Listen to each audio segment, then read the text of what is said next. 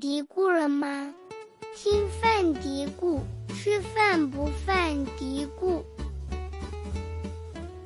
大家好，我是山楂。大家好，我是雨雨。大家好，我是营养师咖啡。嗯，欢迎收听新一期的饭底部。今天这期节目呢，我们要聊一个有点沉重，也有点难聊的一个话题，就是日本核污水排海的事情。那这可能是这段时间大家都比较关心的一个问题。至少在上周四，八月二十四日，日本开始把核污水排海的时候，那个节点大家是非常关注的。不论是在线上和线下，大家都很关注这个事情。那除了对日本政府和东电表示谴责之外呢，我们普通人大家最关心的还是怎么去应应对。那我们看到有很多人，有些人去囤盐，有些人囤药啊。我看到有挺多人在分享什么世卫组织发布的抗辐射的药物，还有商家推出了防辐射的套餐。所以呢，今天这期节目其实我们想来聊聊这个。嗯，面对这个核污水排海的事情，饮食上面到底能不能做些什么事情，以及可以做些什么事情，分享一些呃我们了解到的信息啊。大家对这个事情是不是真的很担心？我们从网上来看，觉得这个事情确实好像大家特别的恐慌，但是我自己感觉是我的周围大家的恐慌情绪并没有像十应该是十二年前啊那么强烈吧？你们有担心吗？我个人好像没有，我个人就是在核排放那一天，突然有一点点，就是真的看到这个新闻，它正在就是同步的时候，会有一些波澜。但是说，嗯，就是当下有这个感受之后，其实后面就还好。对，对我来说就还好。你不是说 你的担心是？其实对 我我我我对于。就当时的那个担心啊，它更多的是，嗯，因为我是一个重度 日料爱好者，也没有那么重度了，就是我有很喜欢吃的店，我之前也跟你们分享过嘛。然后在当时看到这个新闻之后，下午，嗯，好像三点还不到的时候，就给我的这个老板娘发了消息，我就问说是。啊，那现在实实在在，它真的开始排放了，就是一点那个挽救的可能当下都没有了的时候，我就问老板娘，我说这个鱼听你们有受到影响吗？这个事情是不是对你的影响特别大呀？老板娘当时就说，嗯，对，确实很多鱼它就是最近就会少了，然后他说就是像其他一些。不是从日本来的鱼，他们也都还有。不过说这个选项确实就减少了非常多。那像我比较喜欢吃的一些鱼，它确确实实就近期它是没有了，然后我就觉得很难过。但是他们就老板娘还开玩笑说，没准以后他就要去卖烧烤了，卖烧鸟啊，对对鸡肉。我看那个防辐射套餐，那个套餐里面他就写的本地鸡，本地鸡。对，然后他就他就说是之后。没准他们可以去卖烧烤，所以我觉得可能他们是实实在在的相关人员，然后他们受到影响其实比我们大多了。然后当时我还有一个感受就是，嗯，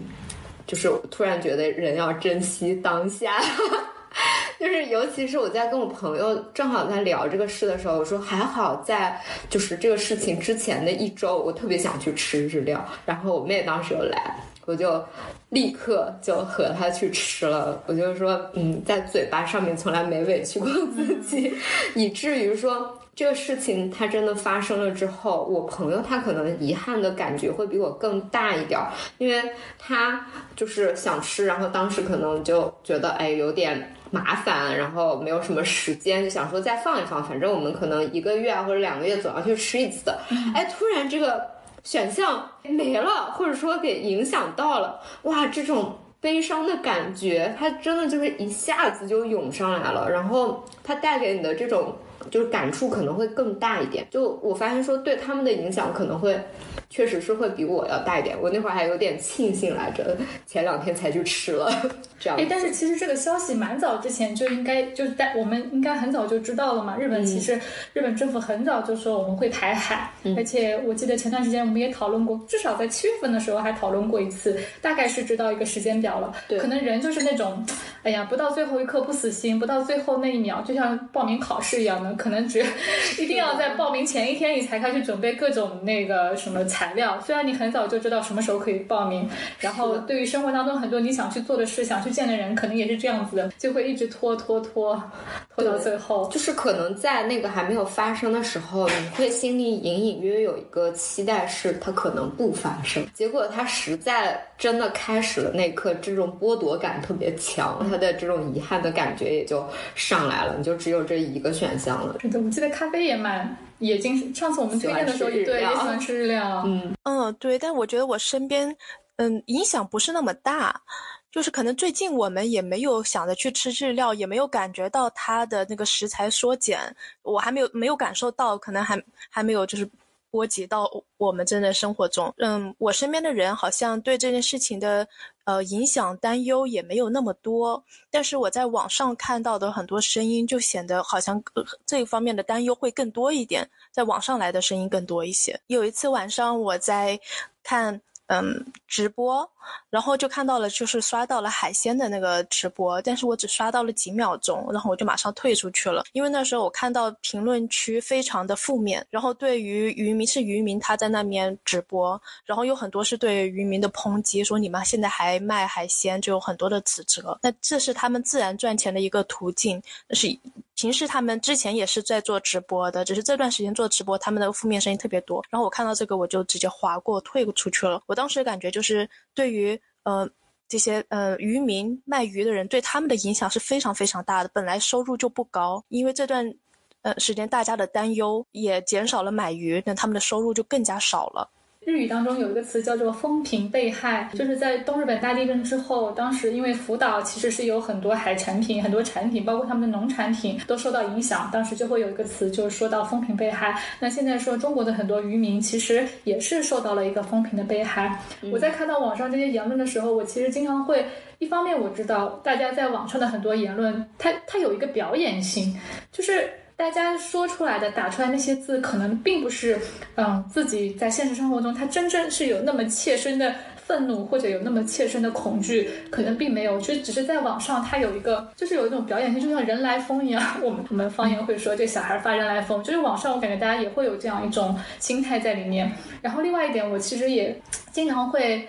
啊，困惑或者不解吧，就是我知道这个事情它是有一个知识壁垒的，关于原子能，关于核辐射，它这个危害到底有多大？虽然我们是可以看很多视频，看很多科普啊，我最近看了 B 站上面李永乐老师讲的一个，就是放射性元素到底会有怎么样造成危害，你是可以看的，这些字都认识，但是你对于这些伤害它的威力有多大，其实是没有切身的感受的。对，虽然我看懂了那些东西，但是。我也不能说我看懂了吧，可能我是没有真正这个东西。对对对，所以嗯，这个时候不害怕，就是有一种像无知者无畏那种感觉。我不知道，所以我可能没有那么害怕。那另外一些人的反应可能是我不知道，所以我格外的害怕。嗯，比如说我们的长辈，他们的一些害怕，可能很多时候是因为不知道，所以那我就。我能做的就是去，比如说我去买点盐啦，不管它对不对，就是我能采取的一个应对措施嘛。就是对于辐射的影响，最主要是两个点嘛，一个是它的浓度，还有在它这个辐射暴露下的时间。然后现在因为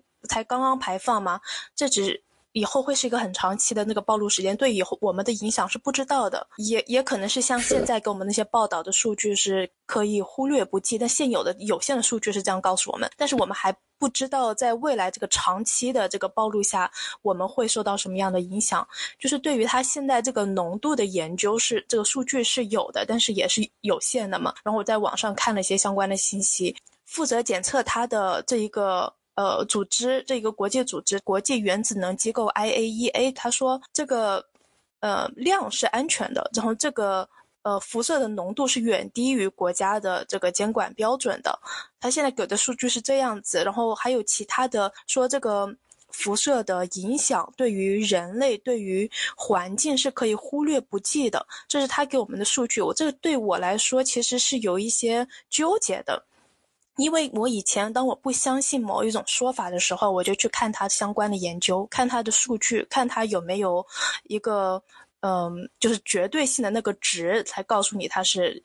不安全，安全的。以前我看对于那个呃鱼的这些检查也挺多的，它一般那个安全标准这个剂量一般是 double，就是两倍的量，然后才能给人心理上一个安慰的值，就是它是安全的。在它的安全范围 double，就是双倍来说，对你也是安全的。这样就给人的心理有很大就放下了压力。但是就是对于现在这个数据来说，我一让我有点纠结的是，我不像以前那样子那么去相信这个数据了，可能这个数据的量也不减，好像好像还我还期期待看看到看到更多更多的检查去来。嗯，证明这个数据的真实性，我相信可能也有一些跟我相似的人，他的心里会觉得会有一些不相信吧，就是内心里有点不相信，尽管他的数据告诉你他是现在来看是安全的。其实我们刚才也在讨论，就是说他们出具的这个数据，一方面是单机构出的，可能会觉得他就是。怎么说呢？它的这个安全性或者它的数据的一个这种可靠性吧。然后，就像你说的，可能我们还是会期待有更多其他机构，或者说甚至是各个国家，大家都去做这样的一个就是研究，更多的数据出来，才会有。更多的这个就是可信度，让觉得能够再信任他一点。毕竟这个它确确实实是，就刚说的实实在在是在发生的一个危害，以及说那它对于人们，就是你像已有的这些以前的核辐射的事件，它带来的危害确实是很大的。所以说很难说让大家说啊，我看到这样的一个。报告之后跟你说这个是安全的，就能让民众不去恐慌。我的感觉是这样，所以可能大家至少现阶段。就是最近这个热度还在的时候，会更多具有一个排斥的感觉吧。我这段时间在看相关的一些嗯报告的时候，就 IAEA 的那个调查报告，网上有中文版，嗯，大家也可以去看。然后前面跟鱼鱼在讨论说，如果说这样一个国际机构也不能信任，那我们还可以信任谁？那这可能是我们对这个事情天然抱有一个怀疑。在另外一方面，我觉得还有一个很大的一点，就是我们确实不懂这个事情，就是现在有点临时抱佛脚的去看。看有没有一些信得过的科普这方面的专家来跟我们解释一下啊，是否有必要说每个国家都去测一遍啊？日本因为之前可能做呃，应该是有做数据上面有一些造假的行为，不太诚实的行为，导致我们现在啊对他们现在出具的这份数据，我们也是很不信任的。嗯，但是就是。嗯，我们其实我并并没有这个能力来判断，就是说 IAEA 的这个调查流程它是否是足够嗯可靠的，就是我没有这个能力来判断。我也很期待是不是有一个特别特别啊靠谱的一个机构，或者我特别信任的一个科普的一个专家可以来解释。但是我们现在在网上看到的很多言论，其实就是大家讲话都得很小心。如果说你说的比较公正一点，人家可能会说你洗白；然后你如果说说的稍微激进一点，那。我会觉得说，哎，你带了太多的立场，没有特别客观的来看待这个事情。其实这两种解读，我都是会有一点。啊，对，第二种解读我其实是比会比较谨慎的，就尤其是现在这个舆论环境，嗯，对吧？会很纠结。是，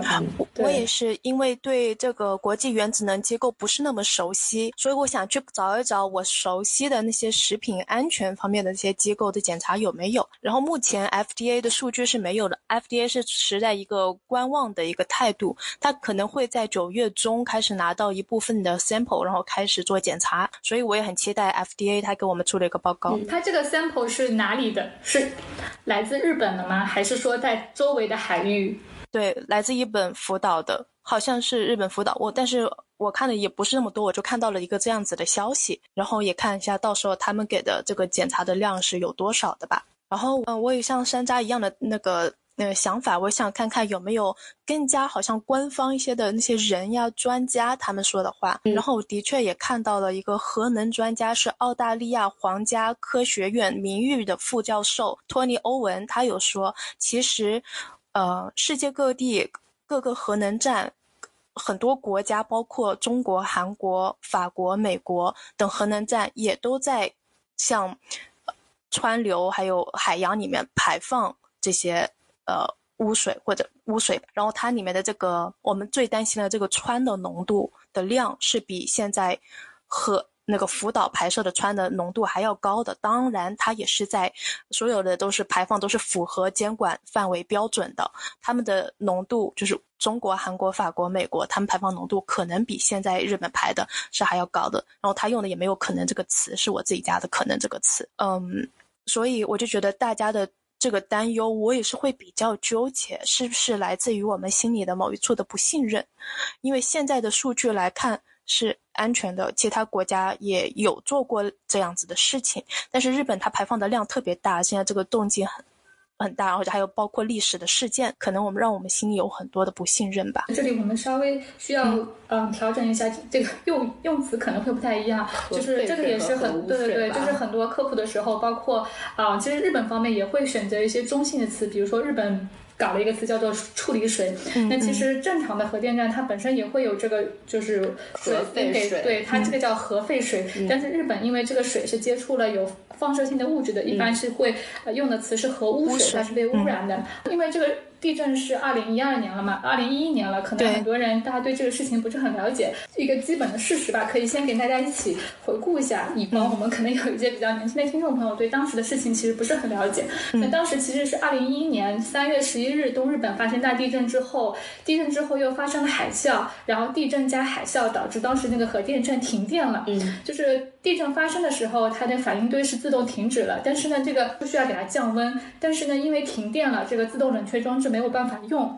然后后面就想到了说用海水来。呃，冷却降温。那其实世界上很多国家这个呃核电站都是建在海边的，因为大家都有这个需求，我需要大量的水来冷却。当时用了海水灌了之后呢，但是因为这些水它是接触过放射性物质的，你不能直接这么排出去。但是其实，在二零一一年的时候，当时日本排放过一些。现在网络上有一些说日本，就是我听到我周围的一些朋友也会说，哎，日本就在偷偷在排，他们早就排过了。确实，当时在二零一一年的时候是排过一次的，当时可能是我记得。是一千多万吨吗？就当时说是一个低放射量的一个水是有排过的，但很快就是嗯，就是大家都很反对嘛。日本就做了一个呃措施，是用那个罐一个个的罐装起来，一百多个一百多个储水罐，然后现在其实容量基本满了，所以说要放要把这个水排出去。那他是把这个水嗯川是。据日本的说法，就是我经过处理之后，其他的一些放射放射性元素，就是危害比较大的。像是色啊、丝啊这些，它是处理掉了。但是大家现在的舆论就是说，可能会有残留，对吧？你又不能保证。那氚呢是和氚和碳十四，好像这两种元素是没有啊，没有完全除去的。所以现在是这么一个情况。然后大家就会，大家的一个担心就是，虽然说这个浓度嗯是符合标准的，远低于日本的那个基准值，但是耐不住你要排三十年，持续排三十年嘛。那海洋生物如果在体内累积又被人吃了，那这个风险。就很难估计，因为这样的事情真的是人类历史上第一次面对。我们也不知道这个事情会怎么样，到底会不会呃通过这个食物链，我们在处在食物链顶端的人类受到特别大的一个影响。对，这是。整个大概的一个事件，其实这个事件，我我去看这些资料的时候，我其实心里面是有一点点怎么说惭愧，就是已经十二年了，但是真的就是没有机会去把这个事情整个梳理一下。虽然我们对这个事情很担心，嗯，那如果我自己感到担心，我就是应该自己去了解这个事情，而不是盲目的担心。但是。我觉得我过去这段时间，我其实过去十多年我都没有认认真真的去了解这个事情。嗯，二零一一年大地震的时候，我当时在日本，三月十一号那个时候我在东京，然后发生大地震的时候。我现在回想，就有点像我们在现在在这个时刻，我不知道今天我们不知道当下发生这个事情，在很多年后，这个事情会不会是一个历史当中很很大的一个转折？对我们来讲，对这个世界来讲，意味着什么？没有办法判断。当时地震发生的时候，虽然我人就在东京，但是我当时也是一个是我没有感到很害怕，然后我也没有意识到这个事情。居然会那对那么严重，可能嗯，我在国内的亲朋好友，他们比我更早看到就是福岛那个海啸的画面。我是到很晚之后我才看到那个海啸的画面，因为我们住在学校的那个留学生宿舍里面，他呃房间里面是没有那个没有电视的，东京也没有停电。嗯，我是后面呃可以推荐给大家一个。电视剧是王菲拍的，那个电视剧的名字叫《The Days》，它就是，嗯，其实还原了大地震之后，呃，福岛核电站发生事故之后当时的一些处理，嗯，然后我是看了那个电视剧之后，我才意识到说。嗯，其实当时马上断电之后，东京是有面临说停电的一个风险的。但是呢，就是当时因为东京是首都嘛，所以还是着力确保了首都区域的一个电力的供应。就是是网飞拍的，就这里面其实也蛮微蛮微妙的。可能日本人自己是没有这个勇气来拍这个剧，然后网飞来拍这个剧，我看到第二集，我其实已经有点看不下去了，特别的。怎么说？就是我好像十一年、十二年前没有经历的恐怖、恐惧感。对对对。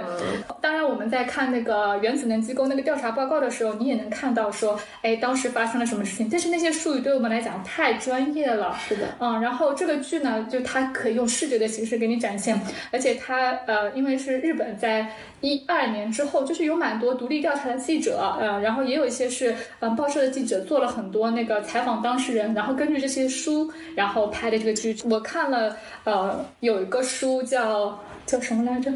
呃，堆心熔毁，就是是日本的一个记者写的，当时一个情况呢，有一个细节就跟那个电视剧里一模一样。当时是有一个二十多岁的年轻人，他在嗯这个发生地震之后给家里打了个电话，然后打完电话之后，他们要去那个。呃，四号反应堆去检查，他才二十一岁吧，就是特别小的一个。当时他就有一点恐惧，就是跟他的那个同伴，他们两个人就说：“那我们去吧。”然后这两个人就是地震之后，呃，东电嗯首先确认的两名死亡的员工。我当时看到那个剧的时候，我就想起那个书里面，我们在看这个地震的时候，我们首先看到的是政府的反应，你看到的是这么一个啊，这个政府机构不作为，东电不作为，但是其实。嗯，机构背后也好，然后这个最后都是人，对，后面一个个人，当时大家也是完全没有意识到说这个地震的影响有多大。就电视剧里面反映那个小男孩，哎，真的是一个小男孩呢，才二十一岁，给家里人打电话的时候，就问家里他的老家在青森，青森也是日本东北嘛，就跟家里人说家里怎么样，然后他的弟弟妹妹就说，哎呀，你们赶紧呀，赶紧把这个电力恢复啊，然后他弟弟就说，对呀，我还有要看的电视剧呢，那种心情跟我们当时。一样，就是你不知道这个事情有多么严重。我们每个人可能处在当时那个环境下。确实就是很难判断，很多时候我们看电视剧也好，或者看报告，呃，看这些这个情况，我们在外面是一个上帝视角，对，就是说当时这么严重，大家怎么就没有去？你们怎么还在这里磨磨唧唧的啊？对，这个怎么一点应对措施都没有？而且它的结果，它其实有个滞后性。对对对，嗯，这种感觉就像那个卡夫卡说，哎，上午世界大战爆发，下午我去游泳了。嗯，可能我们看历史学历史的时候，就是说，哇，世界大战这么大的事情，你你怎么？还有心情去游泳，但是历史就是事后来看，你才知道说那是一个历史事件。对，当时确实就是大家没有马上意识到这个事情有多严重。我们当下对于这个事情没有太大的一个担心，或者说意识不到，也是因为很多东西它文字描述其实很抽象。对对对，就是你在。没有见过这个画面的时候，你可能很难在脑子里面把它联系起来。嗯，直到说真的有这样的一个就是画面在了，才能感觉到原来是这样子的。你们俩不太看日剧，但可能也会知道，就那深夜食堂啊，嗯，深夜食堂的那个书，对对对对，他在里面演了一个。嗯，就是东电的职工，他本来是休假的，但是呢，发现地震之后，他又主动回去，就是其实是有他，就都还还是演技也很精湛的一个剧。即使大家作为一个普通的剧看看，我觉得也是蛮推荐的，只不过是动容，心理压力很大，特别特别特别大。嗯，我非常赞同，就是说现在的那个影响对于以后来说，我们不知道，因为现在感觉更像是一个在慢性暴露下的一个东西，就是可能到以后会影响很重，也也也不知道他这个。呃，影响可能在第二天就变得更加严重了，是我们现在还不知道的事情。然后刚刚商家有说到，就是那个对穿呢的一一个恐慌，就可能会鱼吃了有这个含有这个川，我们吃了鱼会不会在对对我们的食物链造成影响？对于这方面，我也就是。对现在有的资料我也都看进去了，然后说现在对那个污水的处理，它是有过滤掉这些大部分的放射性的元素，然后主要是那个氚它比较难分离，因为在日常的生活中，其实在阳光、土壤、食物、水龙头里面都是有这个氚的。它为什么难分离呢？因为它是，嗯，它是，呃，氢的同位素。对，它很容易跟水结，它跟很容易跟氧结合形成水，就是我们很难从有水的地方就很有可能就是会有。这个船，就我们平时生活中都是有的，呃，也它也很难分离。然后对于这个鱼，它如果含有那个川，这也是可以去理解的，因为，呃，它川它会以水的形式存在，然后鱼它里面是有肌肉的。肌肉它会绑住水分，就很有可能会绑住这船。然后，但是我看现在的那些资料来说，说这个鱼中含有这个氚的量，可能比鱼中含有那个香蕉的成分还要低，就是它的量是很低很低的。比什么还要低？香蕉。香蕉里面成分可能还要低。对，就是说它现在它的量是很低很低的香蕉 banana 香蕉。OK，哎，我没有理解这句话。鱼里面所含的氚可能比香蕉含的还要低，是吗？对，可能好像是比它含有吃香蕉的那个量。存在鱼的身身体中还要低，反正他用的是一个这样子的描述的一个话，但我不知道他是不是真的去检测过。我想他这个意思是不是那个有一个辐射，就是衡衡量辐射的量会有一个，就类似于香蕉当量，就香蕉含有比较多的钾嘛，钾四十也是一个放射性元素，把香蕉作为一，那其他的东西跟它来衡量，比如说这个东西的辐射等于几个香蕉辐射量，就类似这种，可能是从这个角度来讲，它比嗯香蕉还更低一些。对，它主要突出的就是现在。鱼中存在的测出来的那个氚的量是很低很低的，不太需要担心。不过也只是现有的数据，还像你们刚刚两个分享的一样，不知道以后来说怎么样。鱼鱼他说这个伤害是实实在在存在的，所以我就非常我在准备这个资料的时候，也在看他带我们的伤害是在是在哪，这个伤害是在哪，数据他没有说到伤害的值。我们可能担心的是未来的一个问题，就可能还有些问题没有被暴露出来。现在是这些方面的担忧，硬生生的把自己逼成了理工科学。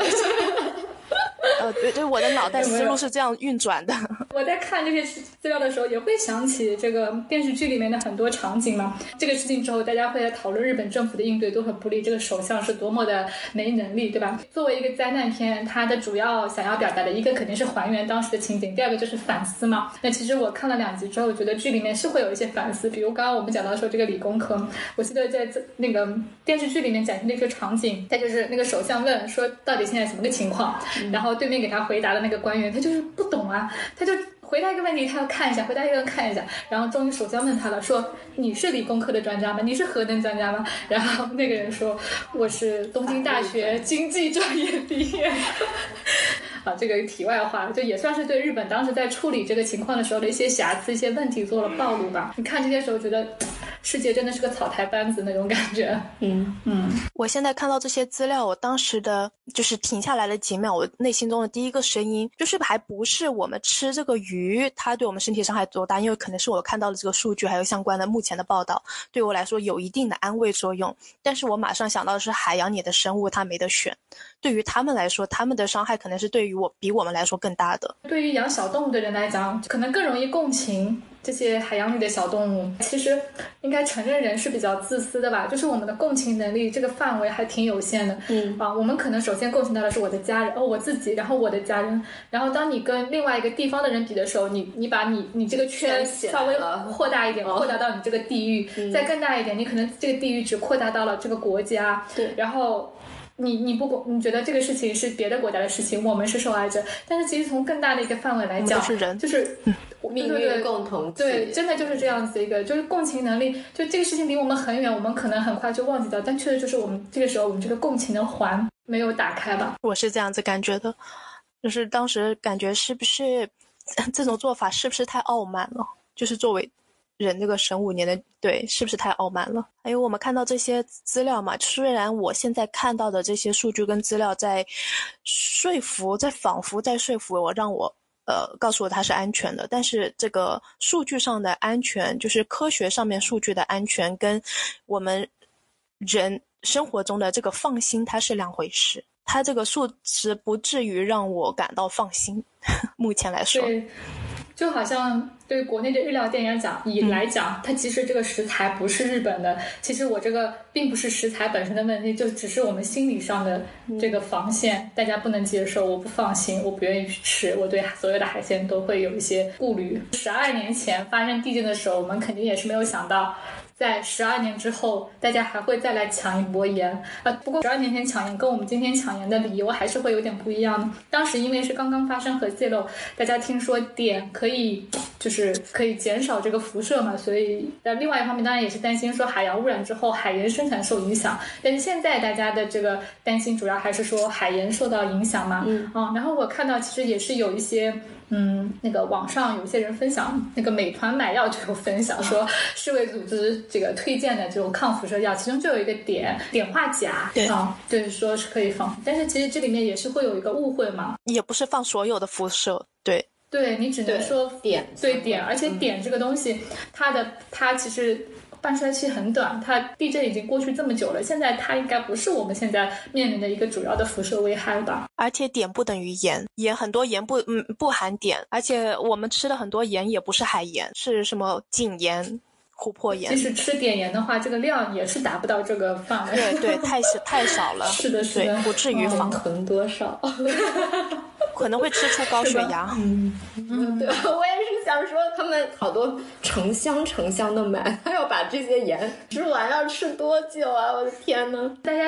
不知道该做什么的时候，就觉得反正盐也不贵吧，我能做的一点就是做一点。在有限的信息下面，只能做这些，可能这这是对很多人来讲，我唯一能做的一件事情吧。嗯，那我们可以看讲讲饮食吧。从饮食方面，我们能做些什么？对，我们来讲讲饮食吧。其实我也整理了一些问题啊，大家很关心的一些，比如说那个海鲜能不能吃啦？那海鲜能能能不能吃这个问题，会是比较专业的，不应该由我们来回答。那各国政府那都会有一个对日本海鲜的一个管制，会有检测的，那我们是可以放心。但是它免不了大家还是会担心这个问题嘛。那如果说，哎，我看到还有人说，就以后再也不吃海鲜了，不吃海鲜活得更久，会有很多人这样。然后包括也有很多人来说去囤囤鱼油啊，就是说想把鱼油作为一个海鲜的一个替代。那其实我们可以先聊聊这方面的一些问题吧。我们如果不吃海鲜了，我们可以有哪些替代的选择？那鱼油是不是有必要？或者说，如果大家要去买鱼油的话，嗯，其实我们因为有不同的人群嘛，毕竟有小朋友啦，有孕妇啊，有老年人，大家如果都不吃，我在选择鱼油的时候可能会需要注意一些什么，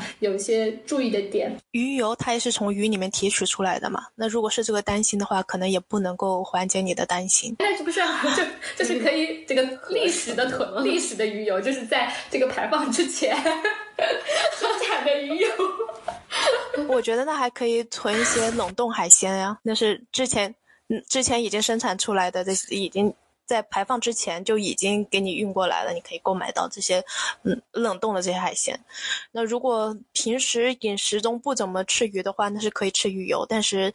呃鱼油也不能代替吃鱼。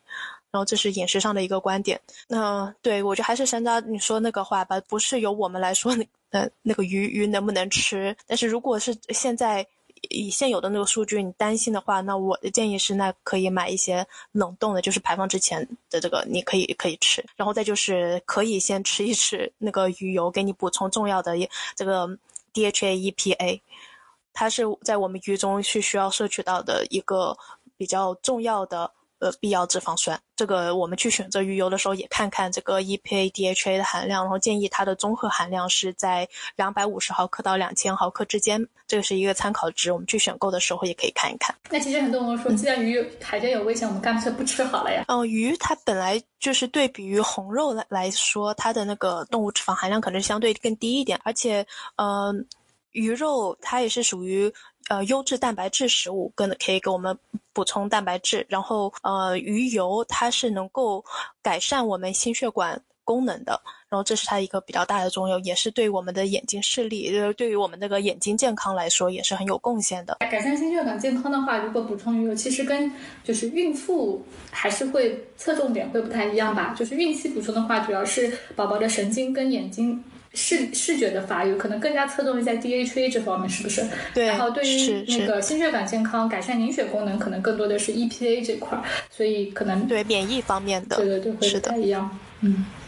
对，吃鱼吃就是鱼啊鱼，吃鱼也好，鱼油也好，其实我跟咖啡在之前的节目当中，咖啡也经常会说，因为自己吃鱼少，会给自己和家里人补充些鱼油。对，嗯，像鱼玉是山西的嘛，就会说到说，哎，其实，在内陆地区吃海鱼确实会不方便。对，那其实对对对，对那河鱼其实也有一些 DHA、EPA 含量比较高的，就是那些相对比较肥肥一点的，像那个鲈鱼啊、鳙鱼啊，还有那个黄鳝鱼，我记得也是啊，就这个也是一个可以的选择。还有一些植物来源，对吧？对。我们也说，就是植物当中的亚麻酸可以在体内转化为 DHA 和 EPA。那亚麻酸含量比较高的就是亚麻籽啊、奇亚籽，还有什么？还有紫苏籽油，这种油可能是比较小众。如果在特殊情况下，大家想要做一个替代选择，是这个是有很多选择，可以去有一个替代。嗯，这可能对于现在在吃地中海饮食的人会有一些影响，因为它是比较推荐多吃鱼肉的。对，我们看到很多健身餐里面都会有三文鱼，对吧？啊，我昨天看第一财经的一个报道，就是现在其实国内好多三文鱼都是北欧的，嗯，然后像我们周围的一些超市里面买的，好像基本上是红鳟。红鳟应该也是一个河淡水鱼嘛？嗯，现在我们可以选择是尽量，如果担心哈，可以先不买日本过来的这个鱼。但是这个河水是流动的，鱼也是游动的，所以这个以后三十年肯定都是会受到影响的。如果它它有很严重的污染的话，那肯定都是受到污染的。我跟我朋友那天也讨论过这个话题啊，在发现说，呃，就是可能整个就是水循环系统都会有污染的这个风险之后。后，那人，我们我们当时得出的结论是要相信人，他是有这个智慧，不是，他有这个智慧，是一定会在这个整个污染之前，可能就会有技术啊什么去发展出来。就我们我们是觉得说，就是对啊，就是挑战带来机遇，可能这个事情今天发生了之后。可能就会有新的这种专门就有这个方向研究，就像我说，可能之后有那个营养学的新方向，就是研究，嗯，比如说有一些核辐射的鱼，或者是鱼有哪个对健康的影响或者带来的风险是什么，就它有可能是一个新的主题。那同时，像科技上面，我们就觉得。就会有应对的措施，甚至说可能这个养殖业它也会有一个应对措施，就它不可能放任，大家没有可能说放任这个事儿发生就摆烂了嘛，对吧？所以就是说接下来要读博、读做博士后的什么的，大家可以以此为新选题，以此为研究课题，希望可以早点有什么结论嘛，可以做出来。对，所以我觉得我对这个就是感觉抱有的一些。叫什么呀？希望会大于这种担忧的感觉。我有查，是日本大地震之后，嗯，说有没有资料，就是说从到现在为止，就是因为啊辐射造成肿瘤或者过劳死亡的那个案例，那我目前还是没有找到。但是我看到的是二零一五年二零一五年的一个报道，当时是说有一个东电的一个员工，他是呃申请那个。这个叫工伤吧，就是当时因为是处理，然后他是白血病，然后认定工伤。然后那边报道是说，是第一例，就是因为这个被曝就是那个核辐射辐接收辐射剂量过高，嗯，白血病的这个工伤认定是第一例。现在的那个站长，嗯，那在那个电视剧里面，就那个《The Days》那个剧里面，他也是那个剧的呃关键人物嘛。我看报，他是第二年就去世了，第二年好像是食道癌就去世了。那他当时只有五十八岁，对我们 DNA DNA 损伤致癌这方面，确实是比我们说的饮食那种慢慢的、缓慢的这个致癌过程要来的迅猛。对，就刚才咖啡也说了，就是这个剂量如果是一个小幅的长期累积过程，确实它现在数据还未知嘛。但是如果说核辐射带来的这种就是直接损害，就是刚刚说接触就是损害的，那还是挺多。历史事件，之前也看过类似的那个。呃，就是那种像诺贝利嘛，对对对，除了这个，还有以前就是说，在很久很久以前，没有很久了，嗯，就他们那个手表，以前的那个美国的女工都需要拿舌头去舔那个，就是手表那个荧光针，最后他们就是带来的那个辐射病，然后就是直接牙齿脱落、口腔癌什么的，就他那那也是能找到这种案例的，嗯嗯。嗯。这个案例生活中特别多，就像抽烟跟喝酒一样。我们都知道，抽烟跟喝酒，只要发生一次，只要你喝一次酒、抽一次烟，对身体都是有损害的。但它不致命，不会让你喝一次酒马上就就就去世了。嗯，但是你在呃长期下就会有。呃，把你指向癌症。嗯，对。那我朋友他当时也说了一个这个话，就我们在探讨这个话题的时候，他就说，就是嗯，就比如说抽烟喝酒带来的伤害是多少倍，然后这个它带来的伤害是多少倍什么的，有一个数据吗？嗯，就是没有没有一个明确的，当时没有说明确数据，但大概就是想说，可能与其现在去就是对于离得这么远，可能我们属于离得很远的，去过分的恐慌，就是他的这个啊，可能还结论说，对对对对，可能把这个就是这些不良的健康风险去嗯。降低，也许带来的影响，对对，收益更大。我觉得，哎，这个观点也挺有意思的。是的，对我我刚刚想到一个问题啊，就是我们说到，嗯，比如说 DNA 的损伤时候，经常会说人体有强大的修复系统，是不是这句话有点像是一个老老生常谈？现在我们也会看到一些研究说啊，可能有些东西是可以帮助我们身体修复的。有有有特别多，但是呃，在我说之前，我说首先要跟大家明确一点，呃，有很多这样的研究，但它直接对于说。